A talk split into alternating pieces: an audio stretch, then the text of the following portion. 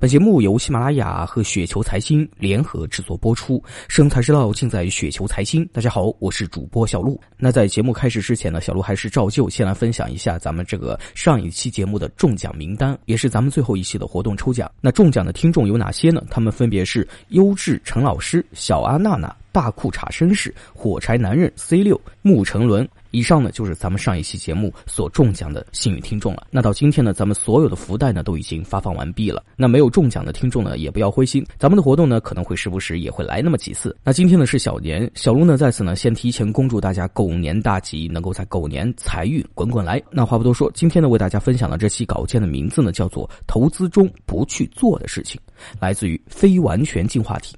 只谈理念呢不容易消化，那今天的这期节目呢，我就来谈一谈自己投资中的一些具体的原则，主要呢就是一些投资中不去做的事情。巴菲特呢说过一句话啊，投资的第一项原则呢是不要亏损，第二项原则是永远记住第一项。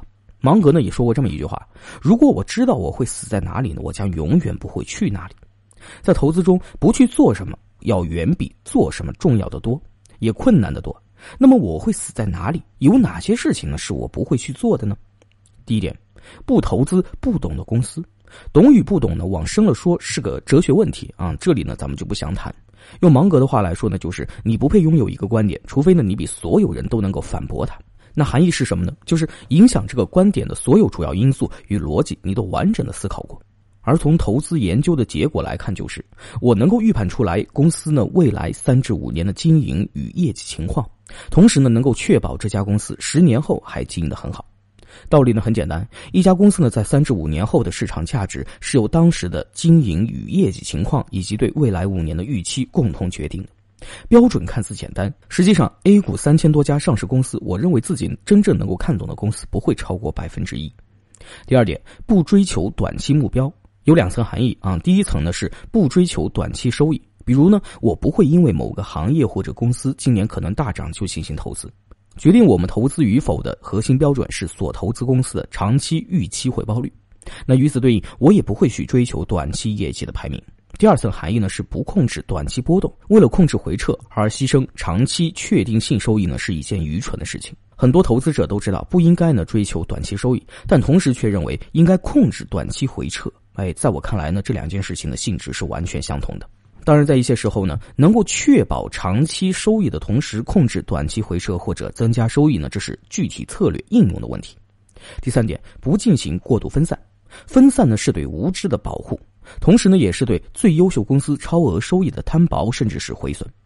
过度分散的结局几乎就是长期收益的平庸。真正的风险呢，来源于你不知道自己在做什么。对于建立在格栅智慧上的高确定性投资决策而言，集中投资于六到十家公司已经可以起到分散风险的作用。如果你必须投资于二十家以上的公司才会感到安心，那么很可能你一家公司都不懂。同样，我更不会因为担心当年投资业绩落后于平均水平而去选择配置一些所谓的主流甚至是热点行业。第四点，不压注于中短期市场走势。市场呢是一个开放的复杂生态系统。在绝大多数的时候无法进行有效预测，而人类直觉系统的特点是所接受的信息越多，越容易生成观点，以至于过度自信。因此，压住于中短期市场走势，在长期来看呢，必然会面临巨大的风险敞口，损失机会成本呢也是风险。市场在少数极端的状态下，确实会形成一定的可预测性。那在这种情形下，我仅仅会以少量仓位来获取这种大概率实现的超额收益的机会，这是在为个人主观判断进行打折后基于凯利公式的最优化决策。第五点，不投资复杂的公司。复杂呢是一个难以准确定义的概念，甚至有时候呢是一个主观的判断。我所认为的复杂公司呢，有几大类啊，一个是有未知因素与逻辑，当前获得的信息与逻辑无法得出确定性结论，比如不熟悉的新兴行业或者信息披露很不完善，甚至美化报表的公司；二是影响公司发展的因素与逻辑太多，无法进行有效推理，比如公司所处行业竞争格局和要素呢很复杂，或者公司受宏观经济周期影响很大。三是对于某一项或者几项影响企业发展的主要因素，你无法做出判断或者无法控制，比如公司依赖于某类技术的领先与进步，公司发展受政策影响过大，或者受管理人能力和主观想法影响过大。总之呢，我们要寻找的是一尺高的栅栏，而这意识高的栅栏呢，并不是所有人都认为的意识高啊，否则呢，市场呢会处于高度有效的状态，而是自己通过不断的学习、研究与思考，它降至为意识高。第六点，不冒百分之一的风险，在中短期获得很高收益，而承受百分之一甚至百分之五的巨大风险。面对这样的机会，很多投资者，包括基金管理人呢，都会经不住诱惑而参与，甚至呢，在某些具体环境与制度下，这样的行为呢，可以说是理性的。然而呢，在选择百分之一风险的同时，就意味着放弃了长期的复利。只要时间足够长，小概率事件呢一定会发生。这不是一个立足于长期客户资产管理的管理人应该去做的。这样的机会呢，我必然会选择放弃。第七点，不过度压注于主观逻辑和预测。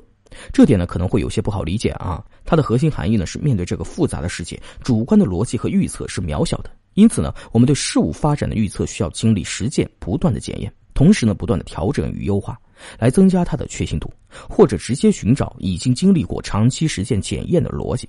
因此呢，在经历实践检验之前，我不会压注于自己的主观逻辑，而是随着确信度的不断提升，能够给予它的仓位权重呢，自然就越高。